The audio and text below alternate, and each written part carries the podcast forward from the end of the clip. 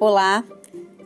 O ideal de um relacionamento pode ser expresso no texto de Virginia Satir, que diz o seguinte, meus amigos: Quero poder te amar sem me segurar, te apreciar sem te julgar, te encontrar sem te sufocar, te convidar sem insistência, te deixar sem culpa, te criticar sem te censurar, te ajudar sem te diminuir se você quiser me conceder o mesmo, então realmente poderemos nos unir e nos ajudar a crescer mutuamente. Isso seria o ideal de um relacionamento. Beijinho para vocês, pensam nisso.